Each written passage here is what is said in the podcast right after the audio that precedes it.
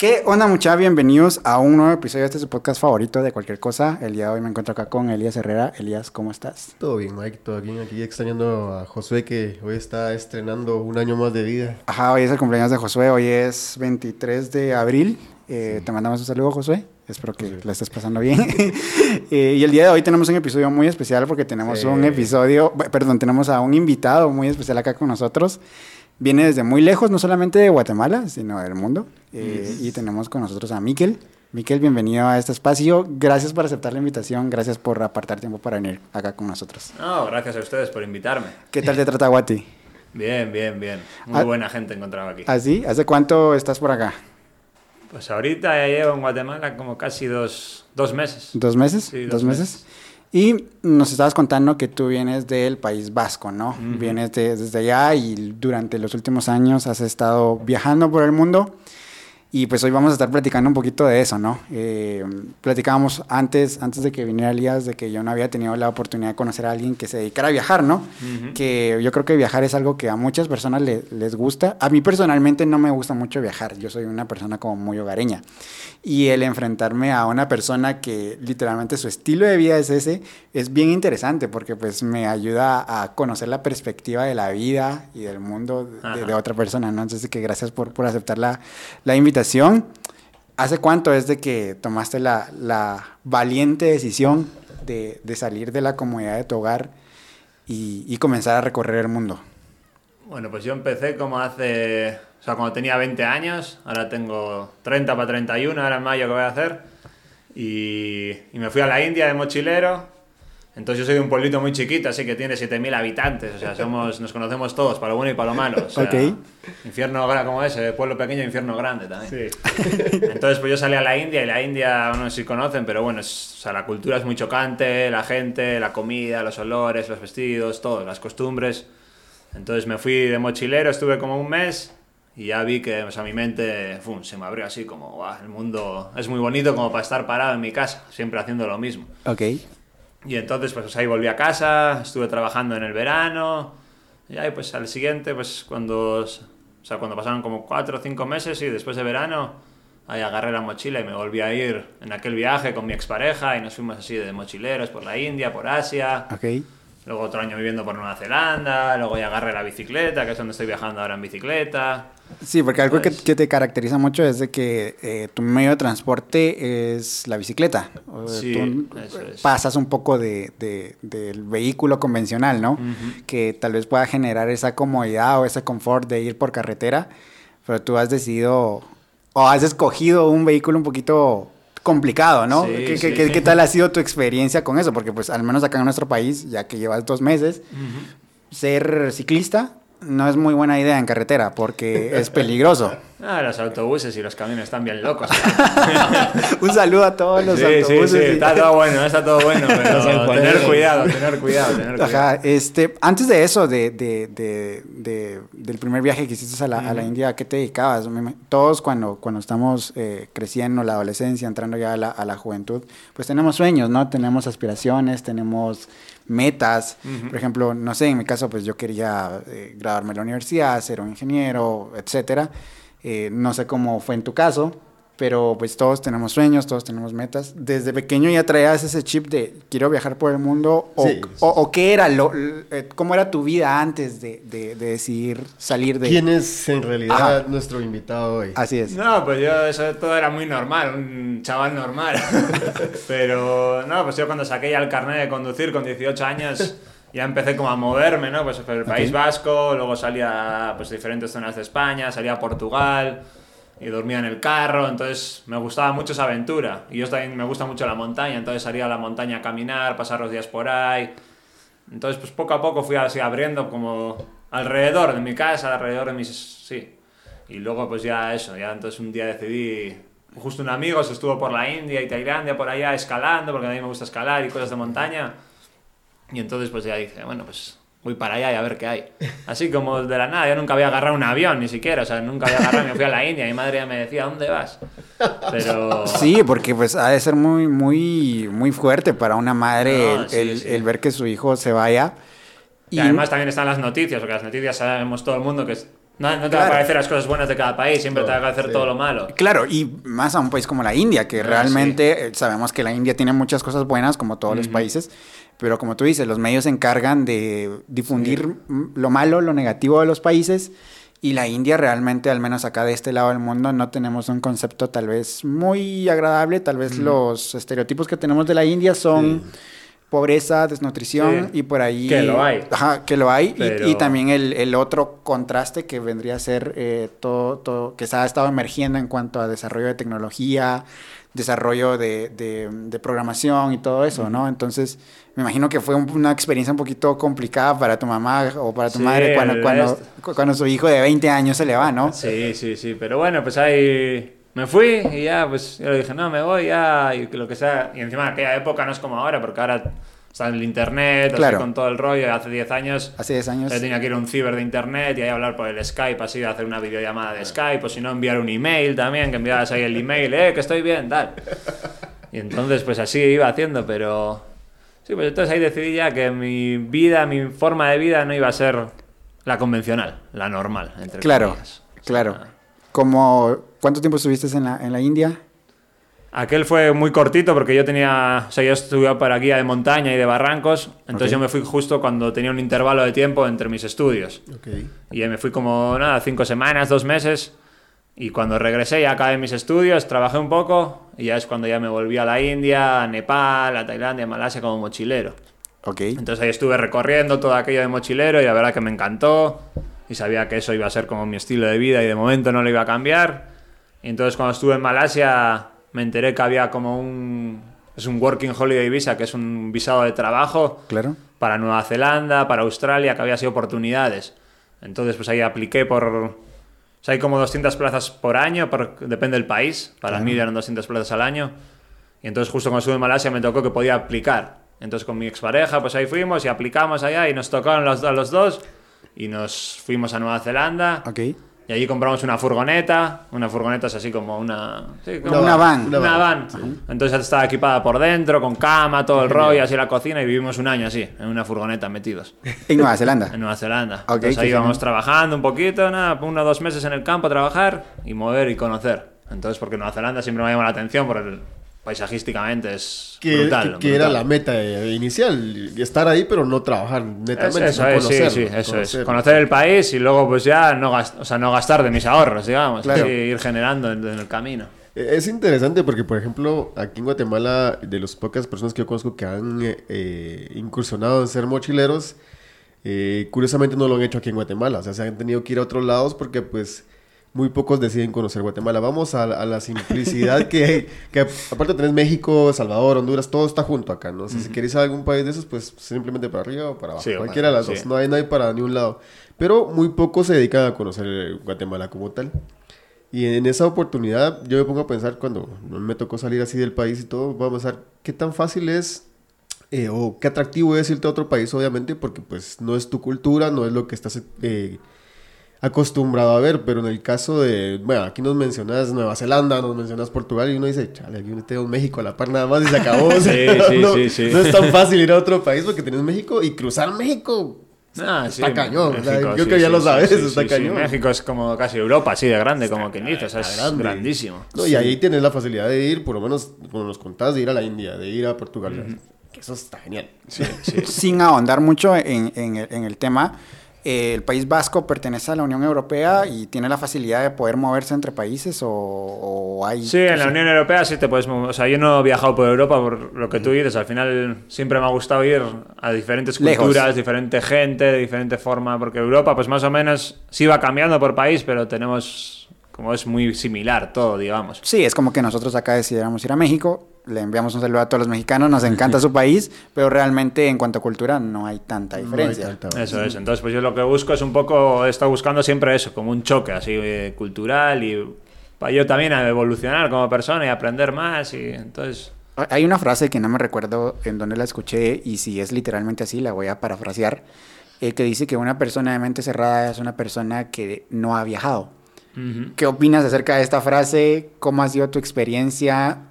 eh, ¿cómo ha cambiado tu, tu, mentalidad, tu perspectiva de la vida a, a, raíz de... Ahorita vamos a comenzar a ir como por los países en, en los que fuiste porque nos metimos a, a, ver tu perfil en Instagram, que por cierto uh -huh. por acá se los vamos a dejar por si lo, lo quieren ir a seguir. Eh, pero ¿cómo ha cambiado tu, tu, percepción de la vida el, el ya eh, pues haber visitado, creo que son 24 países? Sí, casi 23, 23, 23 países. 24, sí, sí. 24 contando sí. El Salvador, ¿no? Sí, ya, ya, poco, poco queda. Para cuando salga esto, pues ya vas a estar por allá. por allá. ¿Cómo, ¿Cómo has visto, o qué opinas de esta frase, no?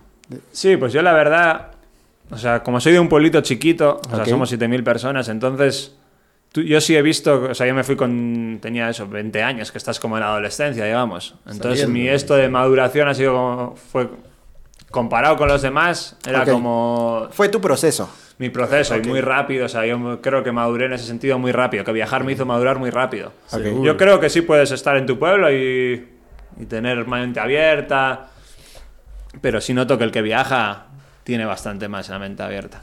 Pues sí. al final porque pues llegas a sitios en los que la gente te ayuda, da igual el color, da igual el idioma, da igual del país del que seas, no importa nada. O sea, yo he estado en Asia viajando, he llegado a aldeitas que, que he puesto en mi casa de campaña y con la bicicleta, uno decía, va, pues aquí a campo, y viene el de la casa al lado y me dice, no, no, aquí no acampes, tú a mi casa. O sea, todo con señas, así, tú okay. a casa.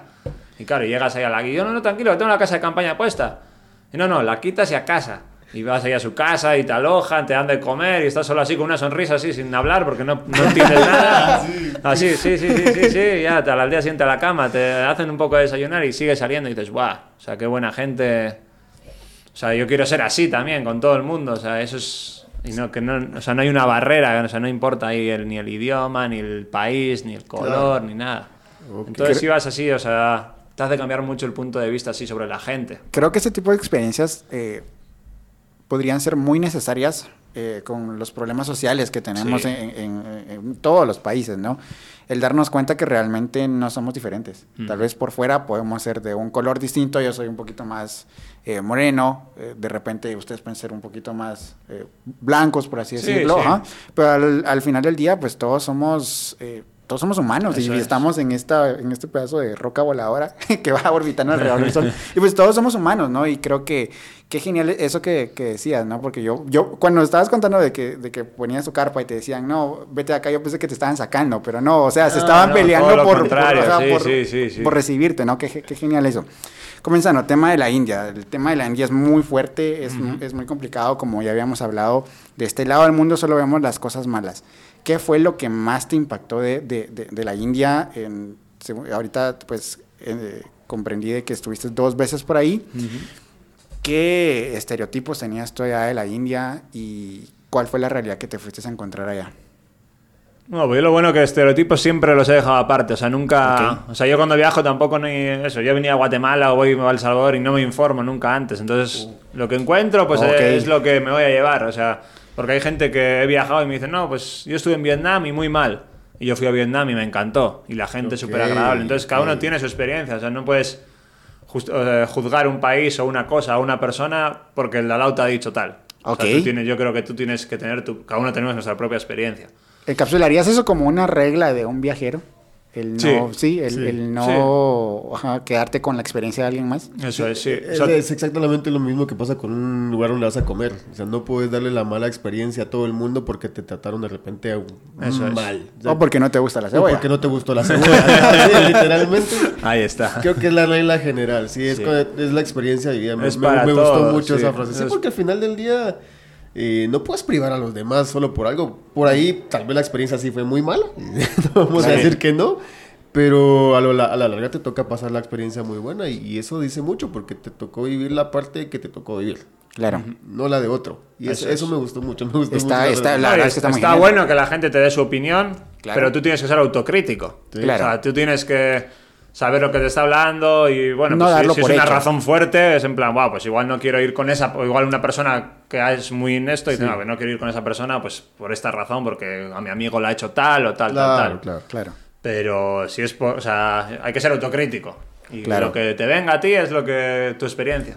Tu experiencia en la India, ya. Y entonces en la India, pues la verdad que a mí me encantó, pues porque tiene mucha cultura también. O sea, tiene cada departamento, que digamos el departamento su, co- su comida, sus colores, sus trajes, sus idiomas.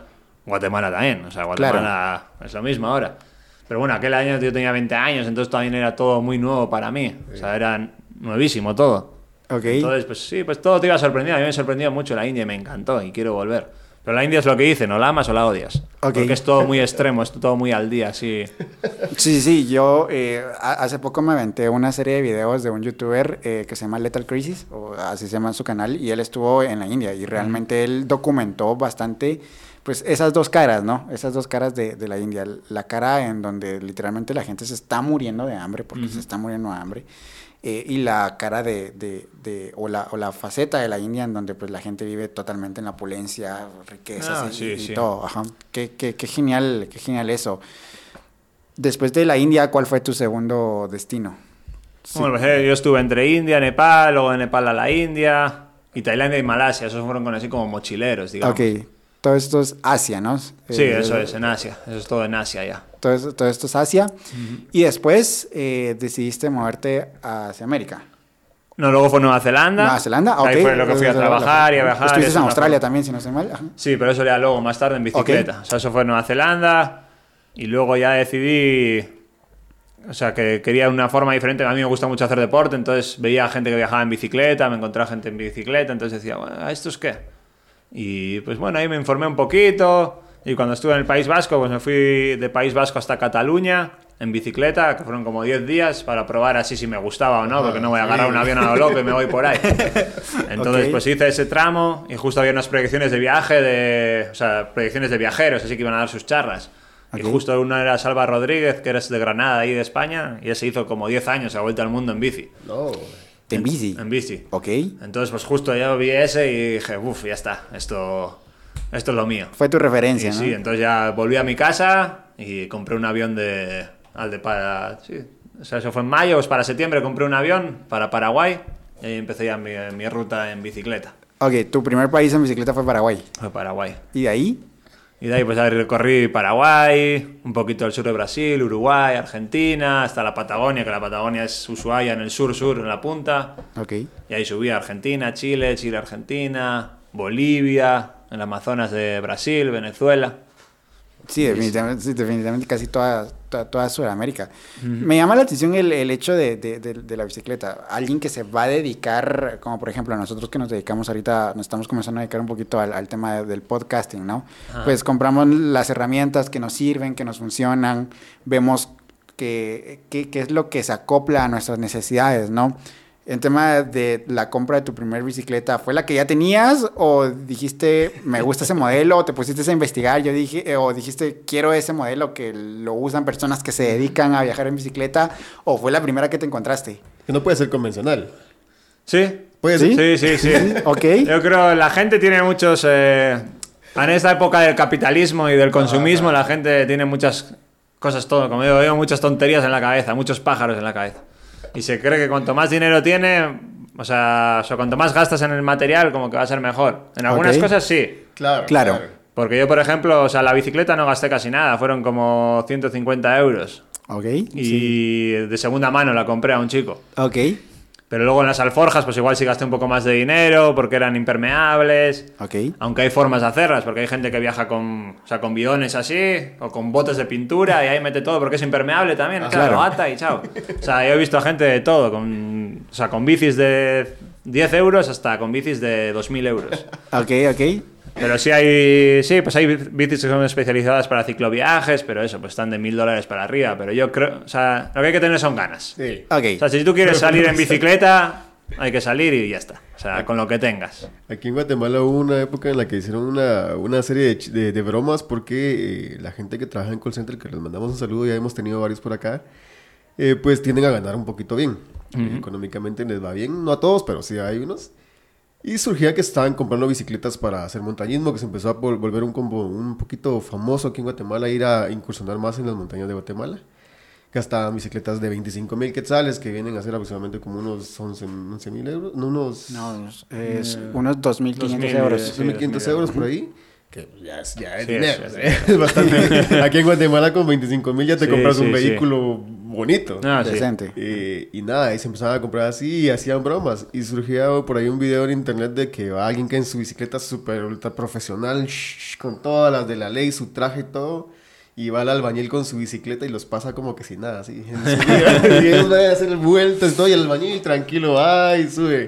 Que sube, Sí. que sube y baja esa montaña todos los días. Todos los Sí, días. sí, eso Lo que decías, hay que tener ganas. Claro, el albañil tal vez lo hace porque necesita irlo, Sí, pero... porque es el- su trabajo y todo trabajo. esto, sí, pero... Pero vamos a eso, lo que necesitas son ganas. perfectamente puesto en, en el, en la- en el punto de la autocrítica, porque sí, o sea, tal vez la bicicleta ya hay muchos que la usan cinco veces, tres veces y ya no la vuelven a usar. O sea, y es un desperdicio. Sí, es sí, un así desperdicio es. cuando puedes hacer cosas muy grandes. Y qué bonito lo que decías, porque al final...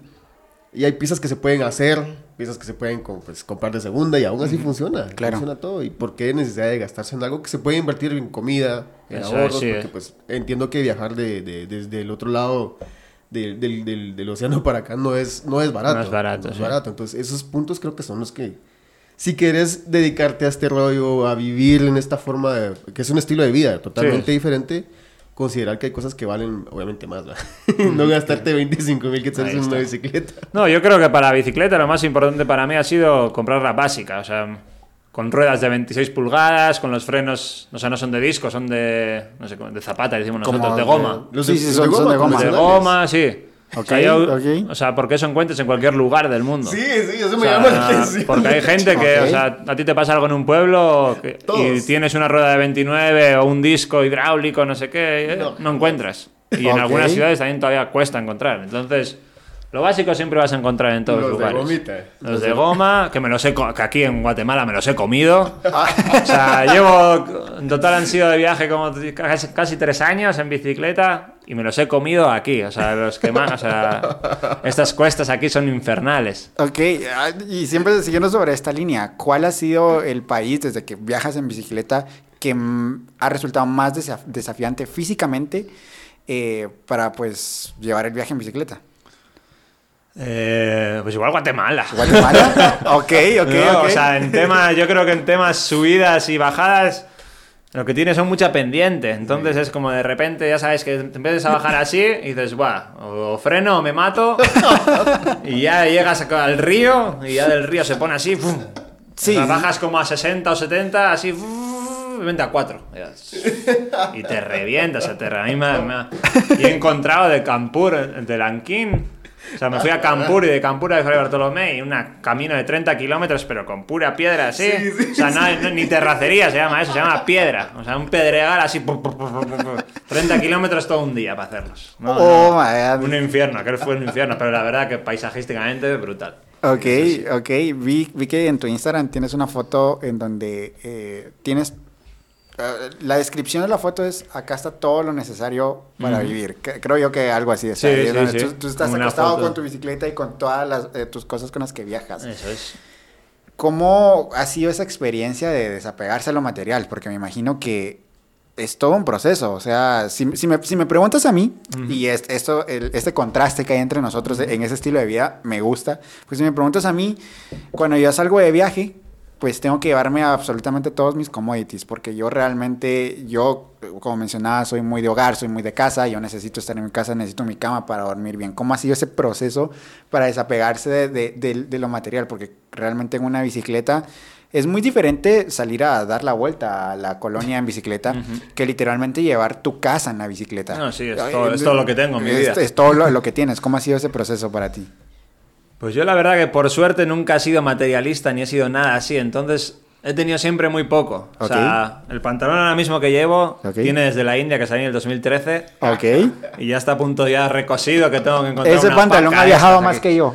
No, sí, sí, sí, este, o sea, o sea, yo y reciclo mucho y todo este rollo, entonces no ha sido muy complicado, pero pues sí es un proceso, es un proceso al final, porque lo que tú, o sea, es todo lo que tengo, mi transporte es mi bicicleta, o sea, con eso me muevo. Luego tengo mi casa de campaña, una colchoneta, mi sleeping, que eso es mi casa, digamos, un cacho de tela, al final, porque no es otra cosa, no se no Claro. separa nada más. Y luego, pues ahí en una alforja llevo algo de ropa, como dos mudas al final, un poco para el frío, para invierno, para el calor, o sea, son dos o tres cosas. Una cocinita llevo para cocinar, con las cazuelas. Y poco más. Hay una hamaca, las herramientas. Y sí, lo, pero lo, lo justo, porque todo lo que se necesita se puede comprar en el camino. O sea, yo ahora ando con esta camiseta, pero cuanto se me rompa, porque con el sol al final se, se rompen mucho las cosas, ya, pues compro otra cosa o encuentro una o...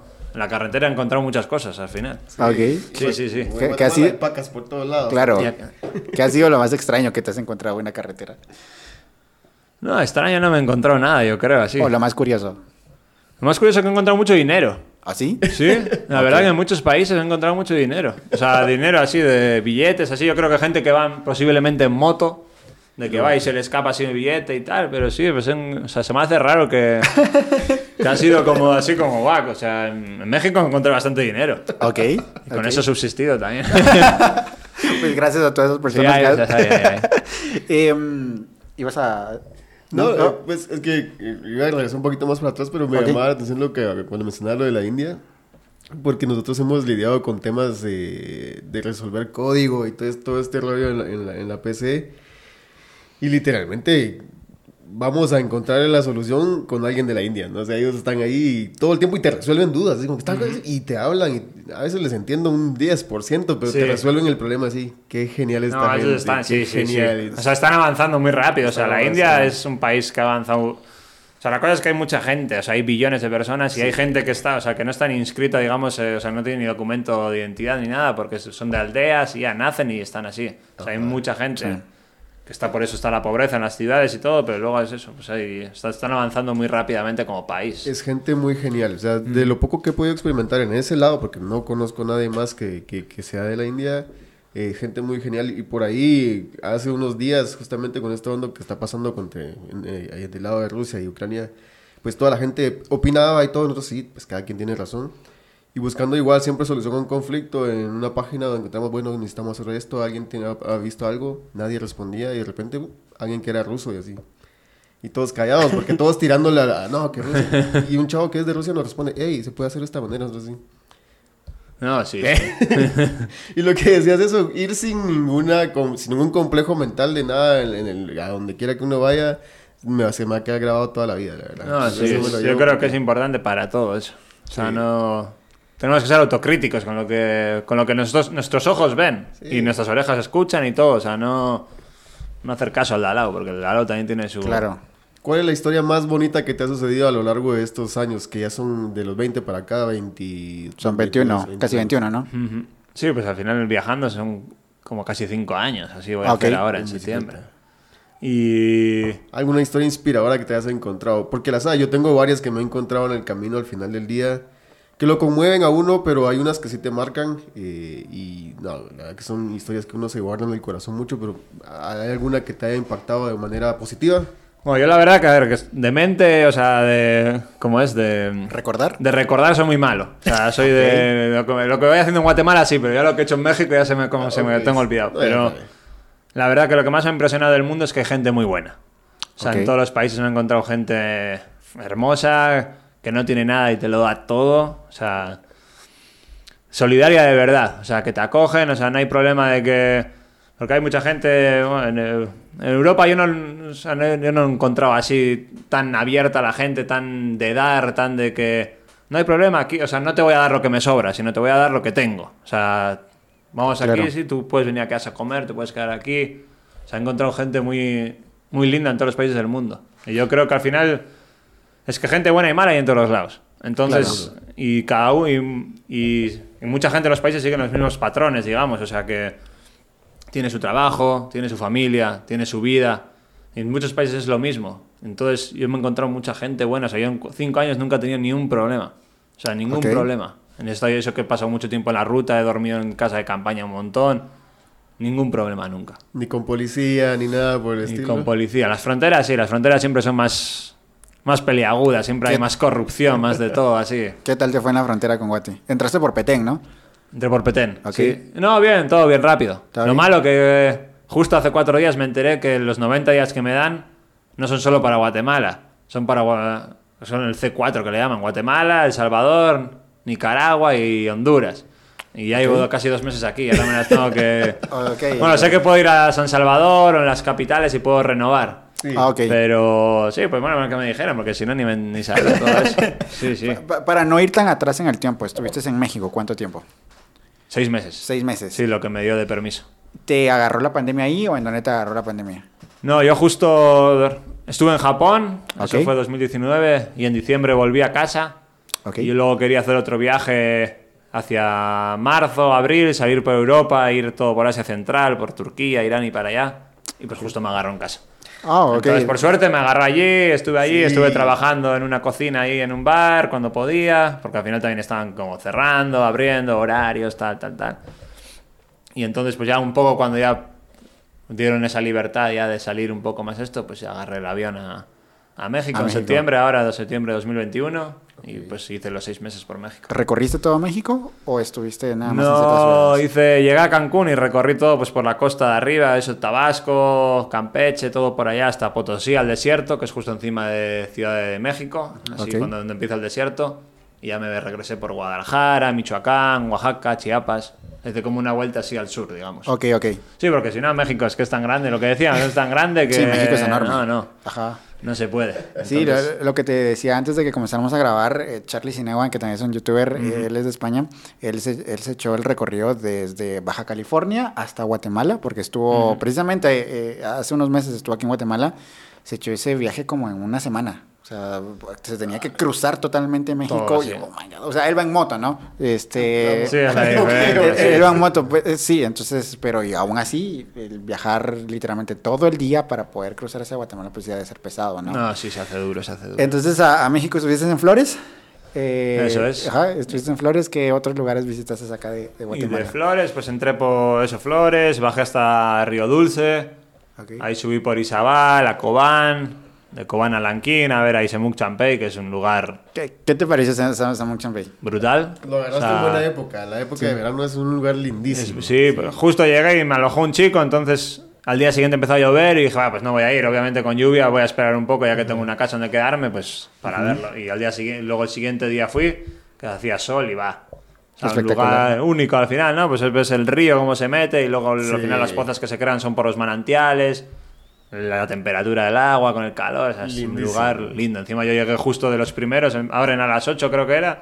Pues me metí 8 y 5 y era de los primeros que subió para el mirador, que se metió en las pozas, entonces era todo para mí, tenía su, su toque especial, porque luego ya a las 12 llegaron los turistas y ya era como, "Bueno". como que yo tampoco no soy de sitios turísticos, entonces al final es como ya me empecé a agobiar un poquito. Sí, sí, sí. pero ahora- no, pero lo, lo- merece. Ahorita vamos a, tocar ese tema. ¿Qué lugar de Guatemala eh, ha sido el más espectacular en tu opinión Hasta ahora. hasta ahora? Es que yo la diferencia que veo, como yo viajo en bicicleta, pues al final yo disfruto el camino. o sea, Sí, no sí, es sí. como en un bus o en un transporte o lo que sea que llegas de aquí a aquí, de un punto a otro, sino que yo voy disfrutando mucho el camino. Ok. Entonces es como que todas las sensaciones, o sea, la zona del oriente es hermosa porque es muy verde, del Lanquín, toda esa carretera malísima que encontré de piedras a Fray Bartolomé y todo eso es brutal, pues porque todo el paisaje son montañas verdes, ríos, Claro. o sea, es muy bueno. Y toda la zona de Transversal Norte, la carretera esa que va para... Luego subí a Varillas, a Huehue y toda la zona esa del altiplano arriba también es que es... No, pues para Guatemala tenéis unos paisajes increíbles. O sea, yo no... Eso es lo que decía, no, había- no tenía ni una expectativa de nada. Y la verdad que... Pues en- encantado. Y yo creo que eso es muy interesante porque realmente nosotros que estamos acá muchas veces no ya hemos perdido esa capacidad de asombro Sí. hacia nuestro propio país, porque realmente nosotros quizá viajar pensamos en ir al extranjero, ¿no? Porque decimos Guatemala no, que es muy peligroso, eh, que las carreteras están malas. Por, a- hace poco me, me tocó que ir a, a Shell, a, a Toto por allá, y sí, las carreteras están malas. Claro que están malas, pero eh, creo yo de que en tu caso el, el- el hecho de, de que tú no buscas un destino, sino el viaje en sí es el destino, ¿no? O sea, la experiencia de moverte de un lugar a otro es ese destino, ¿no? En cambio, nosotros tal vez quizá tenemos otra perspectiva. O sea, nosotros vamos a viajar y vamos a un lugar como Eso ese es, destino. Y creo que tendríamos que cambiar un poquito esa mentalidad de decir, ok, el viaje es desde que salgo de casa hasta que llego y regreso, ¿no? Al menos nosotros que pues regresamos a Yo casa. cuando era, cuando era chico, cuando estaba más pequeño, eh, tuve la oportunidad de trabajar repartiendo productos aquí en todo el interior de Guatemala con un amigo. Y pues nada, su papá tenía camiones y él le tocaba trabajar con su papá y me decía, pues venite conmigo. Yo necesitaba trabajo, pues me iba con él. Por la aventura, porque no me pagaban, la verdad. Ujú. Y me, me recorrí Guatemala. Ahí me enamoré de mi país, porque me recorrí Guatemala de costa a costa y fue increíble. Pero, no sé, me encanta mucho lo que dices, porque, y cada lo que decía Mike, la, la experiencia en realidad es el camino. Porque una parte en Petén que literalmente se formó una colina, ¿no? Eh, una colina bien linda, pero tipo 3, 4 de la tarde había un árbol. eh, las muchas veces que fui exactamente pasó lo mismo, nos detuvimos, ahí vendía alguien granizadas, así Ajá, con sí. hielo, nos sentábamos en un tronco, parqueábamos el camión y era solo ver todo lo verde, y era increíble. Eso, sí. Y una parte de Fray Bartolomé, justamente, que íbamos para allá en el camino, terracería a morir, nada, no había nada. Dijimos, creo que ya valimos porque empezamos a ver agua pasar abajo del camión y dijimos, ¿de dónde vamos? y nada, era simplemente el rito pasando por ahí. Nosotros nos quedamos como, wow. No, y es que esas son las experiencias al final que te llevas, con los recuerdos, que yo por lo menos me llevo esos recuerdos. Entonces, los de... Es que para mí la viajada en bicicleta es, es libertad, o sea, porque es... Tú, tú manejas tu tiempo, tú te mueves a donde quieres, o sea, yo tengo... Tampoco no ando ni con computadoras ni nada, yo por eso soy muy malo también. Entonces yo con el teléfono también lo utilizo muy poco. Tengo un mapa que es offline, una aplicación que solo es para cuando llega a una ciudad, para llegar a una calle, para algo concreto. Ok. Pero si no, siempre ando con mapa de papel, como de toda la vida, Claro. o preguntando. Que preguntando se llega donde quieras. Ha- ha- Hay un dicho que tenemos acá en Guatemala que dice, o no sé si será más internacional, que eh, preguntando se llega a Roma. A Roma, sí. Eso es internacional. Es internacional, ¿no? Sí. Ajá. Y sí, entonces. Y eso, al final es el. Y para mí el viaje es cada día, o sea, no es. O sea, yo sé que de aquí voy a ir bajando para Panamá, pero mi objetivo no es Panamá tampoco. O sea, mi objetivo es mi día a día. O sea, yo igual mañana digo, ya está, me quiero, o sea, me, me quiero ir a casa. O me quiero quedar aquí un año. O, o sea, es mi día. Y entonces la bicicleta también te da eso. Porque yo a veces digo, ah, voy a salir en bicicleta a hacer no sé cuántos kilómetros. Pero igual en 10 kilómetros conozco a alguien, que me ha pasado muchas veces, y ya me quedo. Y no me muevo. Entonces es como, ya está. Yo me voy a, como acomodando, como, no sé cómo se se dice en español, pero eso, acomodando a la Sí. situación. Sí, acoplando, ¿no? Acoplando, Así, sí, acoplando, acoplando. O sea, el plan es que no hay plan. Eso, es, eso, es- eso es lo bueno. Qué, qué interesante. O los planes están para no, o sea, para... Para romperlos. Para romperlos, ahí Claro, está. claro, claro. En cuanto a gastronomía guatemalteca, eh, ¿hay algo que, que- que te ha impresionado, que, que te ha despertado a ti esa, esa capacidad de asombro? de Decir, wow, eso está realmente muy bueno o esto está realmente muy malo. Las granizadas que mencionarías, ¿ya probaste las Sí, granizadas? sí, sí, Ajá. ahí probé, sí, sí. Ajá. ¿De, de- de- sí, de qué sí. probaste? Oh, tenía tres sabores, no sé qué tenía, fresa, mora y no sé qué, no, pero estaba rica, estaba rica. Sí, acá en Guatemala son, son muy populares las granizadas. sí. En cuanto a gastronomía, ¿qué es lo que más te ha impactado? ¿Qué es lo, lo- lo más extraño que has visto acá en Guatemala? Creo que en Guatemala, tú que has tenido la oportunidad de viajar por, por el mundo, creo que en Guatemala tenemos una gastronomía un poquito no tan extrema como en otros países, ¿no? Sí, no, o sea, sí, a mí me recuerda mucho a la mexicana también, Ajá. o sea, menos el picante, porque ahí el picante Sí. está para todo, digamos. ¿Eres de picante? Sí. Sí, sí, sí, sí, ok. sí, sí, sí, en México estaba todo el día enchilado con eso. ok. Pero eh, no, la verdad que a mí me gusta mucho. Pero, y luego te acostumbro, me acostumbro mucho a los a la gastronomía de cada país. O sea, no tengo Ok. ningún problema. O sea, me como todo. O sea, no tengo ningún problema. Me como y en bicicleta con el hambre que todos pasamos aquí. Pues que al final gastas mucho, entonces te comes todo.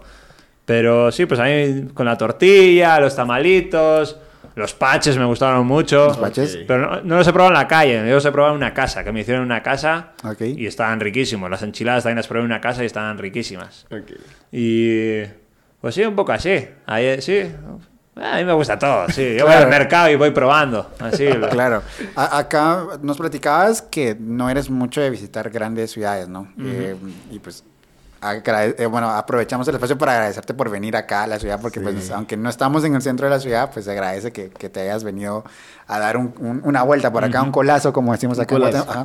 Pero pues acá en, en- en la capital, me imagino que también en los departamentos y todo, pues tenemos el, el platillo por excelencia, que es barato, es muy rico y realmente es muy aclamado también por las personas que vienen de fuera, ¿no? Porque les dicen, si vas a Guatemala, tenés que probar los chucos. ¿Has probado los chucos? No. La verdad que no los he encontrado tantos, eh, o sea, Sí. son más de aquí, de Ciudad de Guatemala. Sí, yo creo que sí. Tal vez en los departamentos los puedas encontrar en, en las cabeceras departamentales, ¿no? Pero acá, en, en- acá al menos en, en la, en la ciudad, pues tenemos los chucos, que es un pan de hot dog que tiene guacamole eh, y tiene dif- diferentes carnes, ¿no? Lo, lo acompañas con ketchup, mayonesa, mostaza. Y pues acá un viajero que viene, obviamente de fuera, pues tiene que Sí, probar no, los pues chucos. sí, Ajá, sí. tiene que probarlos. De repente vemos si, si Ah, podemos hacer algo noche haremos algo para que puedas probar los chucos, ¿no? Pero sí, la verdad es de que chucos es, es, es algo que no, no te puedes ir de Guatemala. No, sí, sí, sí, eso- eso- eso lo tengo claro. Entre los chucos y los frijoles son el, el, el plato principal de Guatemala. Los frijoles. No, sí, sí. Ah, el frijol sí, sí, ese sí. Todos, casi todos los días, ese sí. Y- ah, el desayuno chapín está bien rico también ahí. Sí, yo, yo platicaba con, con Josué, que es nuestro amigo que hoy no pudo estar acá con nosotros. Él me decía, ¿qué desayunas? Yo normalmente desayuno todos los días lo mismo. Yo soy una persona que batallo mucho decidiendo qué voy a comer. Yo cuando voy a un restaurante y me dan la carta donde hay muchas opciones, es así como, no puede ser. A mí me Sí. cuesta mucho decidirme. Entonces yo desayuno todos los días lo mismo. Yo desayuno, desayuno chapín. que Son huevos, frijoles y plátanos, plátanos fritos, ¿no? A veces son Sí. plátanos cocidos. Yo nunca me voy a cansar de eso. ¿Cómo es la gastronomía en el, en el País Vasco? ¿Es muy diferente a lo que tenemos acá? ¿Extrañas algo de, de- de casa? Porque, por ejemplo, si yo me voy de acá, yo extrañaría mi desayuno chapín, la verdad. O sea, Pues la verdad que siempre me preguntan lo mismo, pero no es que extrañe, extrañar, extrañar, pues sí, luego cuando llegas a comer algo así que esto, pero una tortilla de patata de papas, que es un pastel de papas, digamos, o... sí, que, que- perdón que te interrumpa, es muy diferente la tortilla acá en Guatemala. Acá la, acá la tortilla es maíz. Sí, eso es y, pan. en, y allá, pues la tortilla es de papa. Eso, eso es huevo con papa. Hue- huevo con papa, ¿no? Sí. Sí, pero tampoco es lo- yo lo que decía a muchos, le digo que no es- tenemos como algo muy marcado, como en- aquí está, o sea, aquí siempre la tortilla, el desayuno chapín, los frijoles no pueden faltar, como quien dice.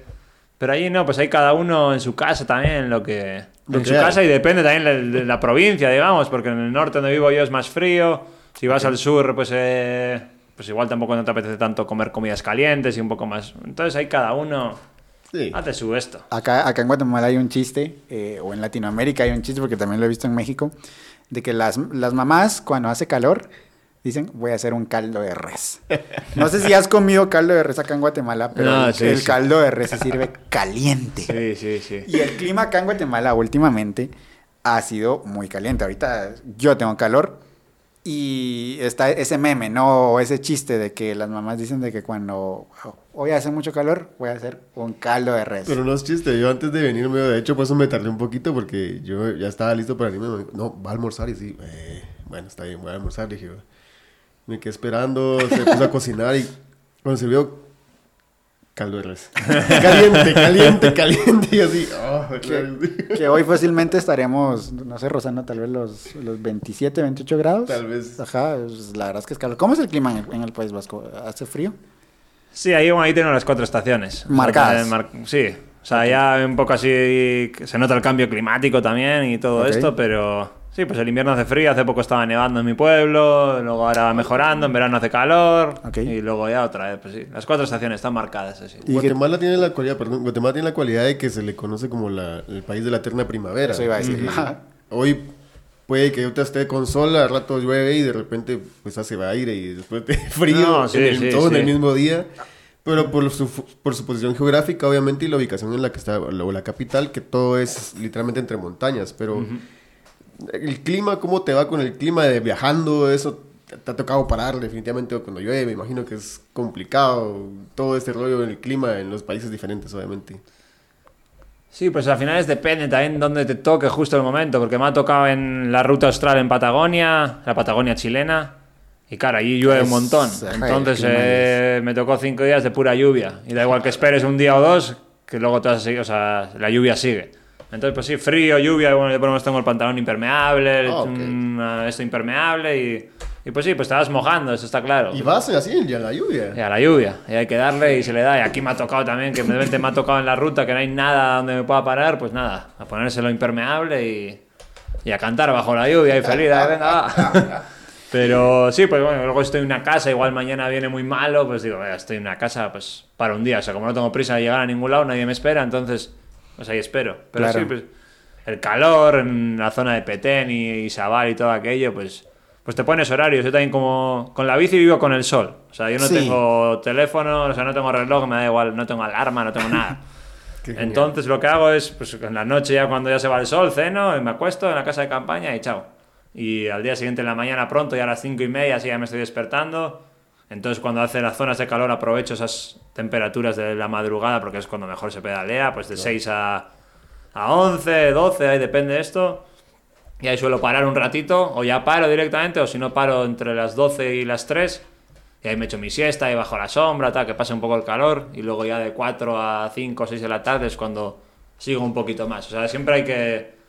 Sí, pues depende de donde estés. Si hace calor, pues hay que parar un poquito también. Porque... Y, y seguramente ahorita alguien se estará preguntando cómo le haces para dormir, porque sí, o sea, llevas la tienda campaña, pero pues acá en, al menos la perspectiva como capitalinos que tenemos es de que si yo voy a salir y voy a acampar, no voy a agarrar cualquier pedazo de terreno que vea ahí vacío para poner mi tienda de campaña, porque pues acá tenemos ese, ese problema con la delincuencia, ese problema con la inseguridad, ¿no? ¿Cómo le haces tú? Bueno, vas en, en carretera eh, o tienes contactos en cada ciudad o cómo le haces, porque la verdad es que a mí sí- eso, eso sí me, me choca Sí, un poquito fuerte, porque yo conozco, en la ruta, yo ¿no? conozco mi país y yo personalmente yo no lo haría y no es que te quiera meter miedo, pero pues me interesa mucho el saber cómo le haces tú, o sea, Pero básicamente- tú cómo lo conoces.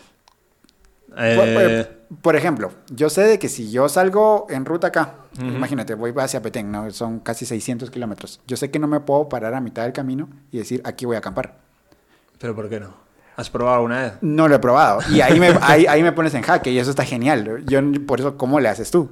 Sí, porque yo te, o sea, me, sí me he dado cuenta en Guatemala que la gente tiene mucho miedo. Ajá. Y Sí. yo creo que es por, por lo que escucha, o sea, no Claro. por sus vivencias. Claro, claro, y claro. yo, la verdad que nunca pago por dormir. No coincides, no coincides con lo que yo te digo, entonces. No. O sea, no te suena, no te No. encaja. Ok. Oja- eh, obviamente en Ciudad de Guatemala no voy a poner la casa de no, campaña. sí, definitivamente. Pero pues en aldeas hay preguntas. Yo, pues, como en bicicleta puedes llegar a cualquier lugar, parar en cualquier lado. Pues yo paro en una aldea y le digo, oye, mira, estoy viajando en bici, un lugar así tranquilo para dormir. Sí, sí, aquí. O sea, a veces me he quedado fuera de las escuelas, a veces me he quedado en gasolineras. Me dicen, No, quédate en la gasolinera, o sea, aquí tranquilo, este pueblo es tranquilo, no pasa nada. O sea, ahí está bien, saben cómo es su pueblo. Y eso está muy genial, porque realmente me confronta mucho el- la perspectiva que yo tengo de mi propio país. Ujú. Porque yo, lo que tú me decías, o sea, ¿ya lo probaste? No. Y si, me, y si me preguntas, yo no lo haría. ¿Por qué? Porque pues tengo esa, esa perspectiva que realmente ahorita si me pongo a pensar no sé de dónde ha venido. Sí, pues es lo que decíamos Ajá. al principio, o sea, no puedes, de, lo que, de los factores externos Claro. no puedes eh, esto, tiene que ser lo tuyo. Claro, claro, claro. Y eso está muy genial, porque la verdad es que vienes a, a- a romper totalmente ese estereotipo que yo tengo en mi propio país. Perdón, Chapines, pero la verdad es que la mayoría aquí pensamos así. Sí, es cierto. O sea, aquí es lo que decías hace un momento. De aquí salir del país significa, o viajar en el país significa, voy a ir a la playa. Haz tu vehículo de aquí a la playa. O sea, Eso es, claro, sí. a lo sumo parás en el peaje o a comer en Sí, el comer camino. algo, descansar y ya. Y se acabó. Pero no, no hay como ese... Antes existía, y tengo que decirlo, que yo era partícipe de ello porque tenía familia que vivía en la costa, que totalmente no costa. Venían por nosotros y era el recorrido, vamos de río en río. Íbamos parando y cocinaban en el río y si nos agarraba la tarde nos quedábamos ahí y no había problema. Antes. Hoy en día me preguntas si haría lo mismo, te diría que no. Hoy en día, pero porque no lo seguía haciendo. Quizás porque la mayoría de las rutas que yo conocía, pues ya hay, ya hay vivienda, ya hay empresas, ya hay... Muchos ríos se han secado y si uno no tomaría la misma ruta. Pero justamente por eso, porque crecemos en ese contexto de, bueno, necesito moverme bus, eh, qué sé yo, vehículo y si bien me va, o una moto. Pero no, no hay ese, bueno, hoy voy a tomar un bus a irme a tal lado. Y los hay, hay guatemaltecos que hacen eso y por ahí tenemos la oportunidad de entrevistar a alguien. Muy bueno, hay gente que se tomó la tarea de irse por Guatemala viajando y decir, ah, nos dijeron tal lugar y se van. Y lo muestran y dicen, ah, qué lindo. Ah, qué bueno. Y, y justamente eso. Y encontrás que la gente, pues obviamente es gente, ¿no? O sea, vas y te dicen, no, aquí no pasa nada. Y, y te, te, te acogen muy bien. Nosotros nos, nos quedarnos muchas veces con Ah, el sí. camión. Y literalmente no había nada. Poníamos la hamaca abajo del camión y a dormir ahí. Llegaba alguien y, "Eh, ya comieron. Y decía, no, aquí, aquí hay algo. Y dice, ok, gracias. No, sí, sí. O sea, te encuentras muy buena gente en el camino. O sea, la cosa es claro que si vas a los puntos turísticos, pues siempre va a ser. En los puntos turísticos Claro. siempre es más complicado porque también saben que hay más dinero, o sea, se mueve dinero, la gente Y ahí tiene hay más violencia, necesidades, sí. hay violencia. Pero en los Sí. pueblitos, en el camino, al final es lo que te da la bicicleta. Luego hay mucha gente también que ahí me dice, va, ¿cómo vas a acampar aquí en un sitio que no hay nada, que está escondido? Porque muchas veces igual, si no me quedo en el pueblo, pues igual entre pueblo y pueblo en la ruta, te metes por algún caminito así, y escondido, Claro. ahí la armas. Hay gente que dice, no, no, es mejor que vayas al pueblo, al lado de la carretera donde hay gente. Digo, no, no, es todo lo contrario. Porque en- en- al lado de la carretera te está viendo todo el mundo. O sea, hay una casa de campaña, una bicicleta, todo el rollo. Llama la atención, Llama la atención, pero la gente es como que se siente más segura si hay gente. Y para mí es todo lo contrario. Es todo lo contrario. Depende del lugar, obviamente. Claro. Y luego los bomberos, que yo tengo que agradecer mucho a los bomberos, porque los bomberos en toda Latinoamérica son una gran ayuda para la gente que viajamos en bicicleta, porque siempre nos han dado el chance como para quedarnos ahí, pasar la noche Ok. con la estación de bomberos. Y al día siguiente seguir tranquilos. Entonces, la verdad que yo tengo ahí con los bomberos muy buena onda. Sí, saludo a todos los bomberos. Sí, sí. Eh, acá tuvimos con nosotros a una bombero que es de aquí de Guatemala, eh, a Fernanda Muñoz, le mandamos un saludo.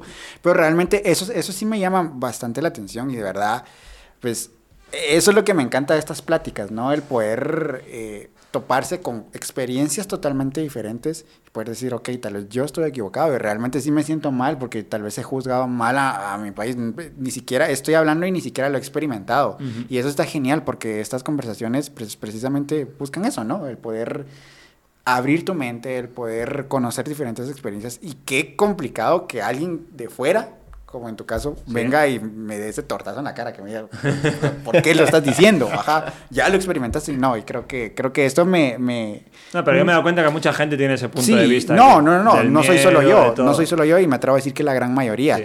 Y agradezco eso realmente porque pues ahora me aliviana un poquito más a decir, ok, quizá para una próxima experiencia, tal vez pues yo no soy mucho de acampar, no se me da bien, eh, pero pues ya, ya no ir con, ese, con esa ansiedad, ¿no? Con ese miedo.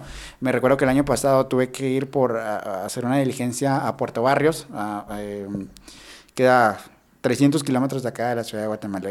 Y fue un viaje de ida y vuelta en un mismo día. Fueron 600 kilómetros, 300 de ida, 300 de vuelta.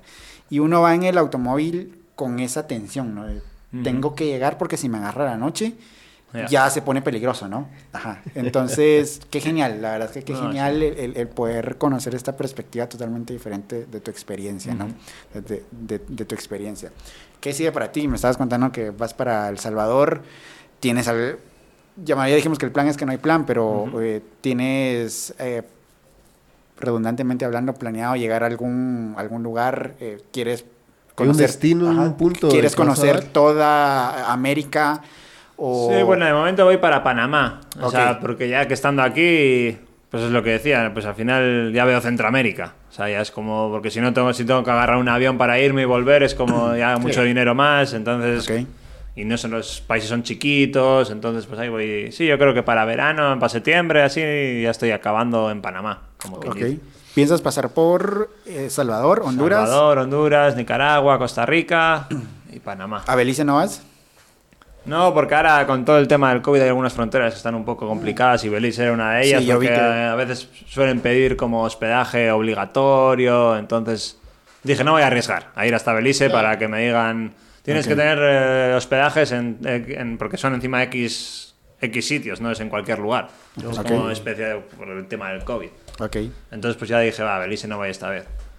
Pero entonces pues dije, no, pues para Guatemala ya para ya volveré a México como también voy a volver y a Guatemala seguro que también porque aquí tengo al final haces familias en los lugares, entonces siempre Claro. te quedan ahí eh, esto de volver la espinita. Yo me acuerdo que siempre viajaba a El Salvador y eh, un día nos agarró el hambre y decimos, bueno, ¿dónde venden pupusas, no? Ujú.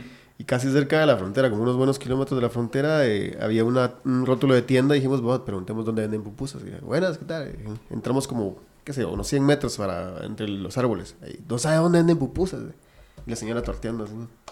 Eh, aquí cerca no, pero yo se las puedo hacer. Nos dijo, "Sí, ¿en serio? Sí, va". nos parqueamos y comimos todos. Nos ganamos como 12 personas y nos dieron pupusas a todos. Así, aquel frasco de, Sí, de todo y nos servíamos.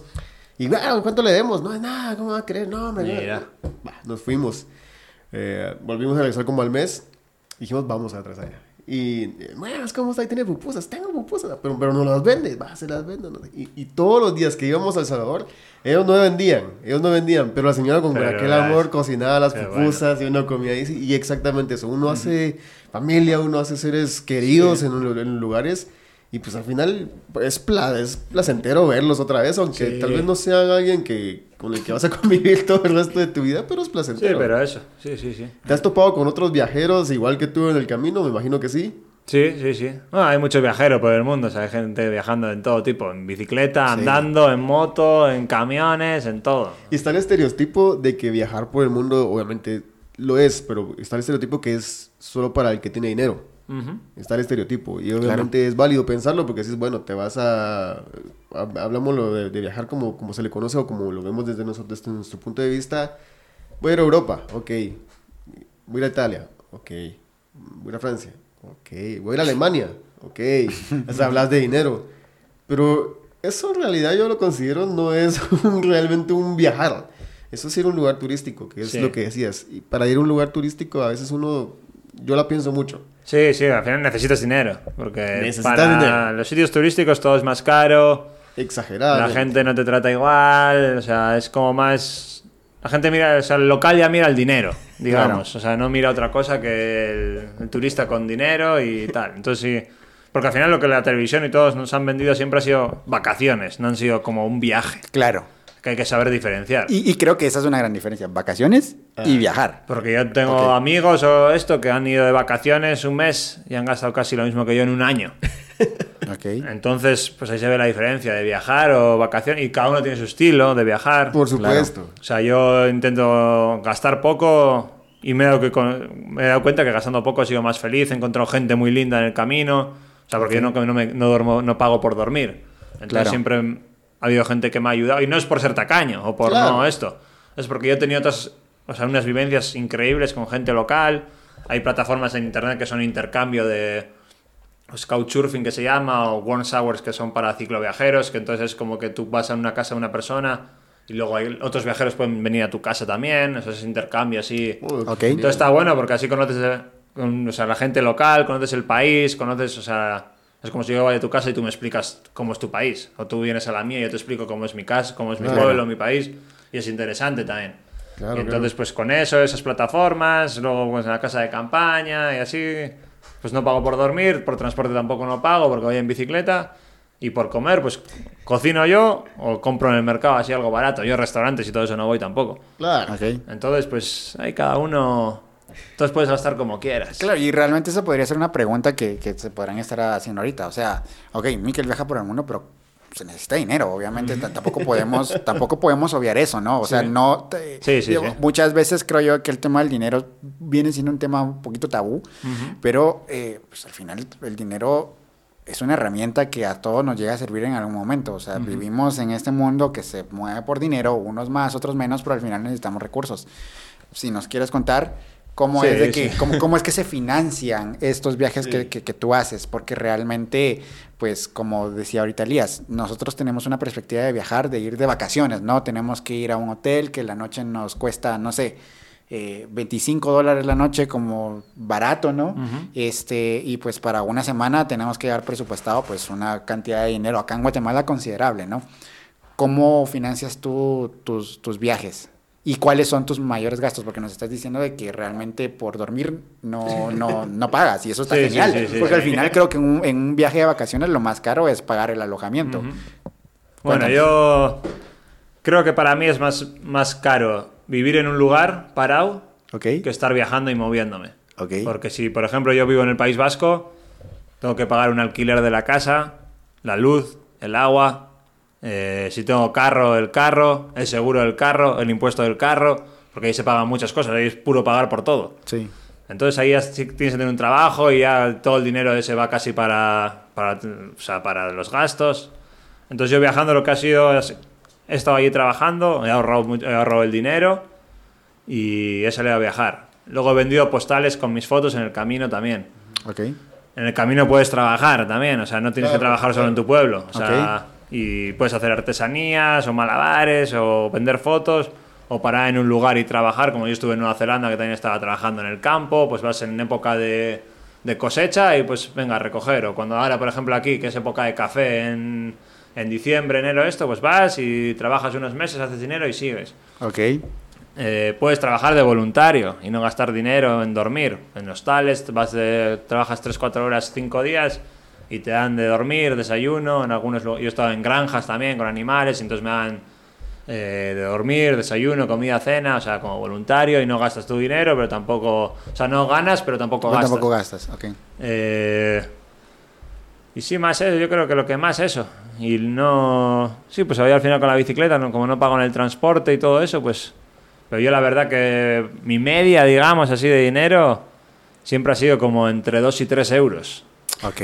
Que son al cambio entre 17 y 25 quechares Acá en por día. Guatemala, sí, sí, sí, son como sí, Más 25 o menos. quetzales. Ajá. Ah, Ok, eso es- pues, ok, está genial, la verdad. O sea, al día. Entonces yo siempre gasto, o sea, entre 90 y 100 euros por mes, digamos. O sea, O sea, pa- para, lo que significa la canasta básica guatemalteca.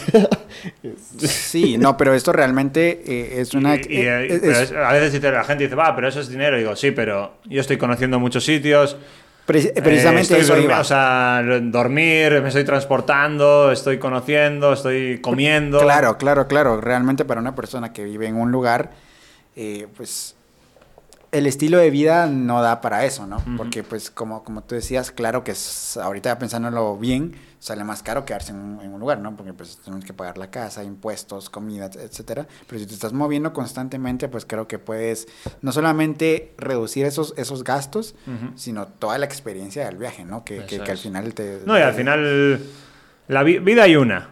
Claro. No sabemos cuándo nos vamos a ir tampoco. O sea, porque te puedes ir, mucha gente se cree que se va a ir con 70, 80 o cuando se haga mayor. Y no. Y yo por lo menos tengo conocidos cercanos que se han muerto con 18 y ahora otro con 30 y algo. Entonces es como que no, no tienes que esperar. La vida hay una, hay que vivir el momento. el- o sea, el pasado ya ha pasado. El futuro te lo estás inventando, te lo estás imaginando porque no lo conoces. Claro. Entonces hay que vivir el presente. Y lo único que te vas a llevar a la tumba son, van a ser tus recuerdos. O sea, tu dinero, tus, ma- tus cosas materiales, aquí se van a quedar. No sé para quién, si tienes familia Sí, bien y si para no... empezar. Y, y hay que reconocer que, aunque suene todo eh, en puntos de vista diferentes, también hay que reconocer que no es para todos. O sea, Sí. viajar como lo estás haciendo no es para todos. Está claro. Porque está el que es feliz en la ciudad, y los hay, muchos. Claro. Está el que es feliz con lo que hoy tiene, el que, el que es infeliz con lo que tiene. O sea, es- no es para todos. Y Sí. eso es algo que, que queda de lección muy valiosa porque al final, a a mí que es alguien que pues, me gusta hacer exactamente lo mismo y no tengo la oportunidad y cuando lo hice lo disfruté, digo, sí, es algo muy lindo.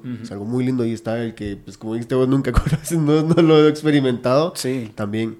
Y como no es para todos, eh, no podemos hacerlo algo general. Una regla general. Pero, sí, eso es así. pero quien lo puede hacer, enhorabuena que lo haga. Claro. No, al final cada uno tenemos nuestra vida. Yo siempre lo digo. O sea, viajar no es lo mejor. O sea, es lo mejor para mí porque yo es mi vida, es mi estilo de vida y yo lo disfruto el viaje.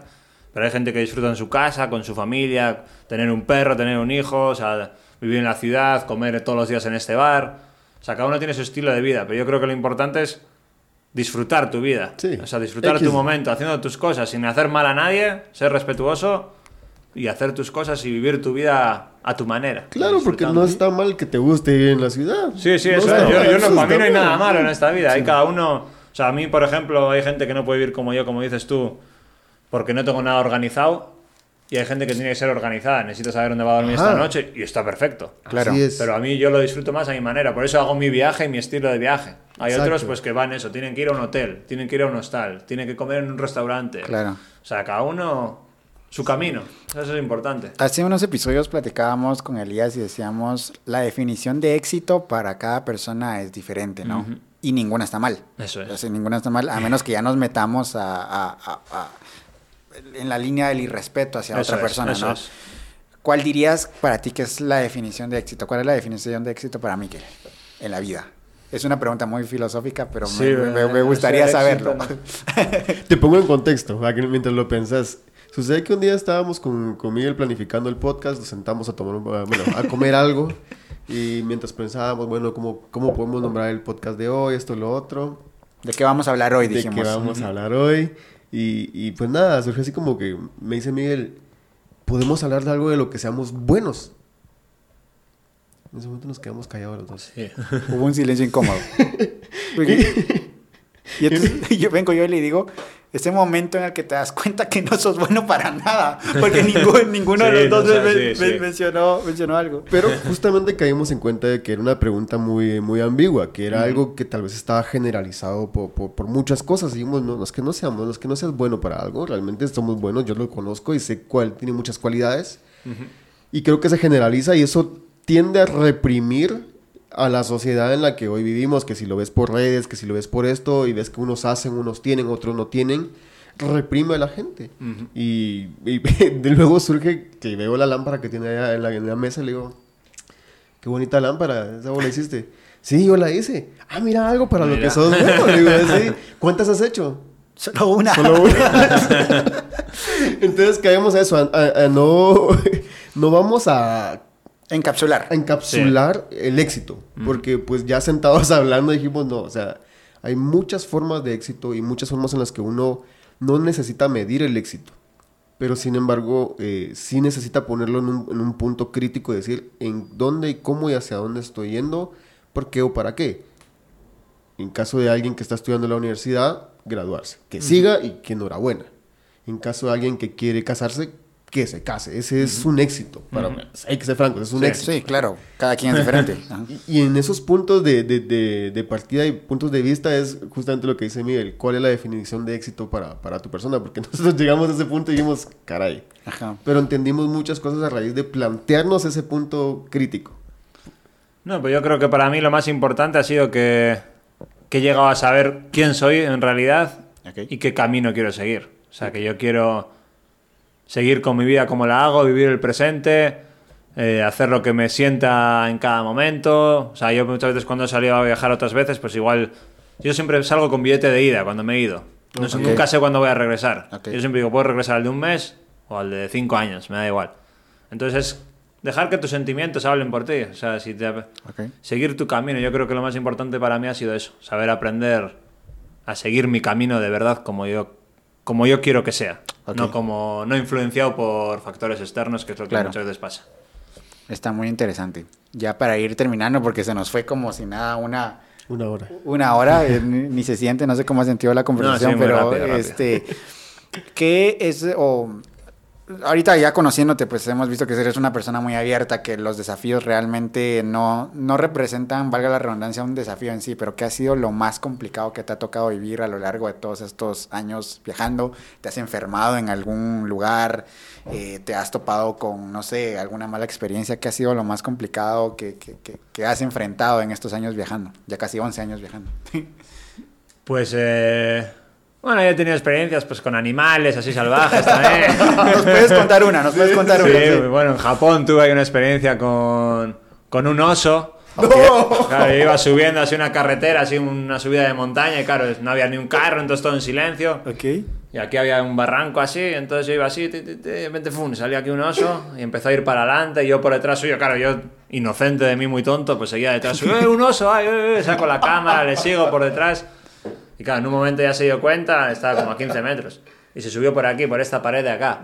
Y arriba había un alambrado que yo no me di cuenta de eso, entonces no podía pasar para, no podía seguir. Ok.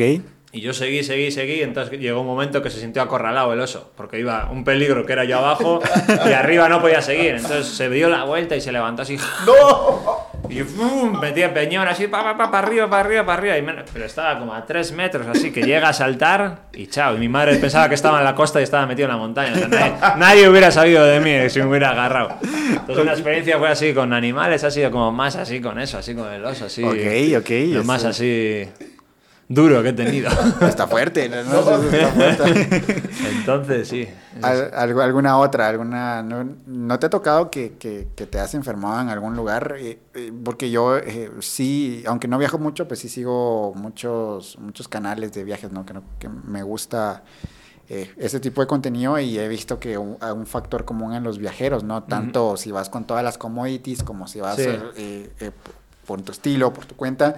Enfermarse es una de las cosas que toca más duro, ¿no? Porque no es lo mismo enfermarse en casa Ujú. que, que estar tal vez en medio de la nada o, o Sí, de, de- momento pillar una enfermedad que ni siquiera sabes qué es, ¿no? Ujú.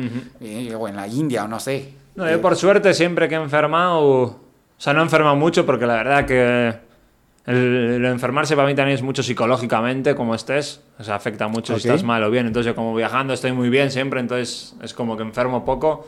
Y cuando he enfermado me ha agarrado en algunas casas. Ok. Digamos, pero así un poco de malestar, un poquito así de o la garganta, pero así no, nada muy grave. Sí que en Tailandia una vez estaba en, eh, o sea, no iba al baño, o sea, básicamente no cagaba así directamente. y entonces hubo unos días así, decía, vaya, entonces no me entraba comida, no me entraba comida, ¿y qué pasa? Y nada, fui al hospital y me hicieron una endoscopia, lo de meterme todo el tubo por aquí, por la garganta y todo el rollo. Y pues bueno, pero ha sido lo más así de hospital, así que dientes también he tenido así de que pensaba que tenía una caries y aquí en Cobán justo, ah, tengo una caries y me hace el escáner este y no, tener un tratamiento, que me tuvieron que hacer tratamiento, abrir, matar el nervio, ponerme otro diente. Pero bueno, se van solucionando, solucionando las cosas en el camino, o sea, tampoco... Ok.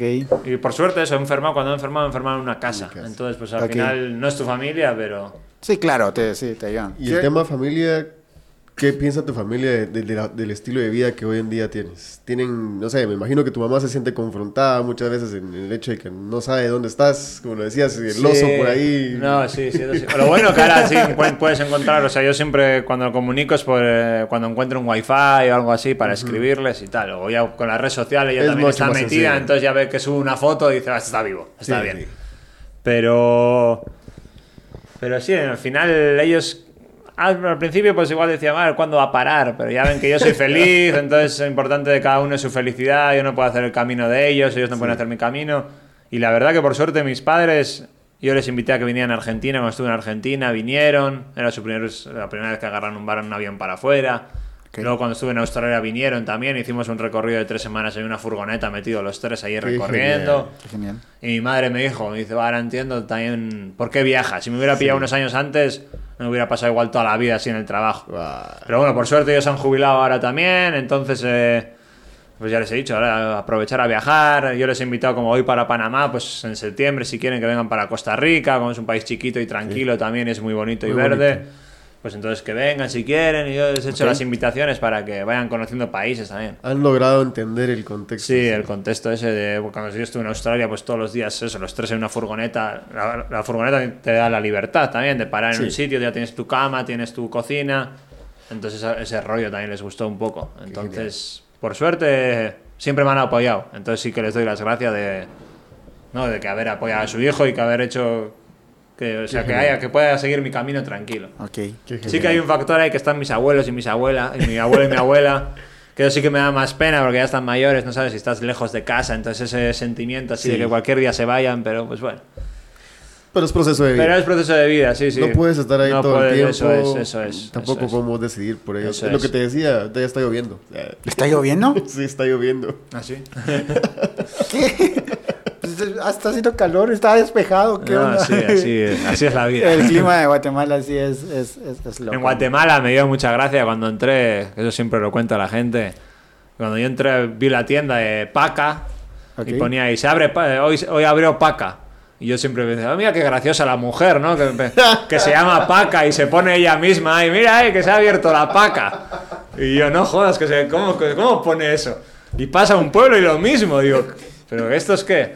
Y luego ya me di cuenta que una tienda de segunda mano. Guau, de ropa, de ropa clas- ropa clasificada de esto.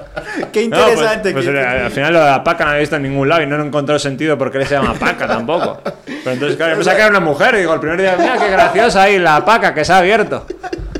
Sí. De hecho, si me preguntas hoy en día, yo tampoco tengo ni idea de qué significa paca. y no lo he visto en ningún lado. O sea, lo de paca solo lo he visto aquí en Guatemala. Y no viene de, o sea, porque es ropa supuestamente de Estados Unidos y no sé qué. Y tampoco, Sí. o sea, no sé.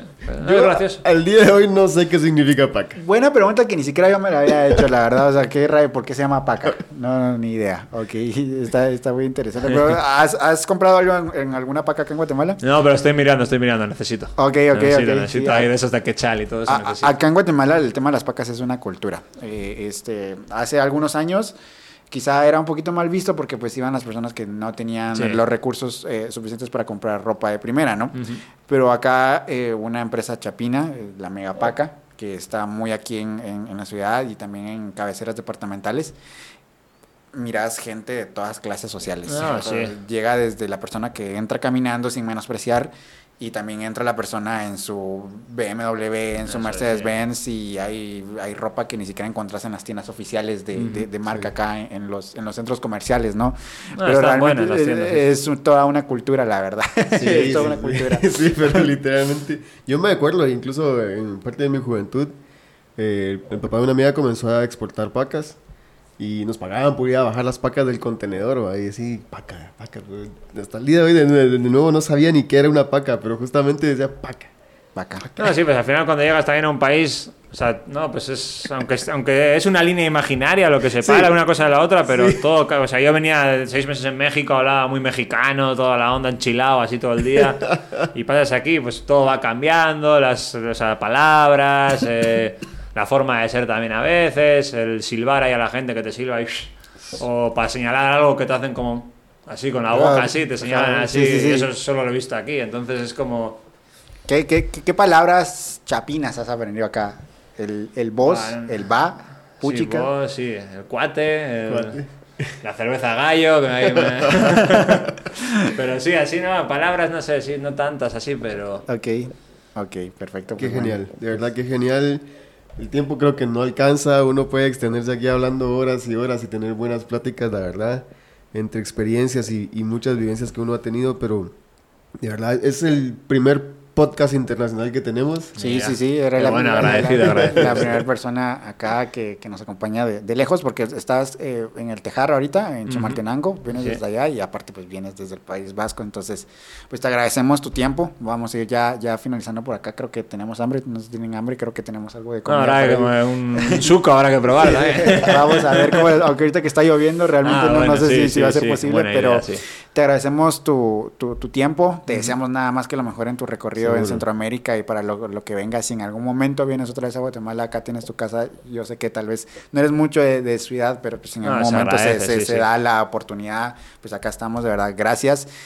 Un consejo para una cualquier persona, de, de que, que sea viajero o alguien como yo, ¿qué consejo de, de, de vida? No, pues nos- yo creo que lo que hablábamos al principio, de, de seguir tu camino, Ok. o sea, y ser autocrítico con las cosas. Y yo creo que eso es lo más importante para, o sea, para estar bien. Al final no es dejarte influenciar tanto por las cosas de los demás y, y hacer tu camino siempre. Perfecto, perfecto. Entonces, Miquel, te agradecemos. Nuevamente, gracias por tu tiempo. Gracias, Elías, por tu tiempo. Gracias, Disfrutamos mucho este episodio. Sí. Si en algún momento vuelves por Guatemala, tal vez armamos una segunda parte. Acá no no, no, no, no, sí, nos, nos, encantan las segundas partes acá en este podcast. Y pues nada, de verdad, gracias por tu tiempo. Eh, te dejamos la cámara para que, para que te despidas. Para que de nuestra audiencia, para que les mandes- No, pues gracias, espero que les haya gustado el episodio de hoy y pues bueno, ahí bueno, no sé si luego con las redes sociales, si le podéis poner ahí, pues si quieren Claro, seguir, claro, pues claro. ahí andaré, aunque no ando yo muy metido en eso, pero pues bueno. Claro, sí, aquí vamos a dejar tu arroba en Instagram. Instagram, YouTube, ¿no? Eh, Eh, Instagram, sí. Instagram, Un viaje hacia adentro, Oh, ¿ves? Bueno, ahí luego ya. un le- viaje hacia adentro. eh, acá lo vamos a, a dejar en, en arroba y pues si lo quieren ir a seguir, pues pueden Sí, ir lo a... poco que sigo, lo poco que subo, pues hay que. Se pueden mirar a dónde ando. Claro, Si sigo vivo por ahí. Perfecto, pero pues gracias a todos los que nos vieron y los que nos escucharon. Gracias a Miquel nuevamente. Gracias Elías. Pues nos vemos y nos escuchamos en un próximo episodio. Gracias. Bye. Sale, gracias.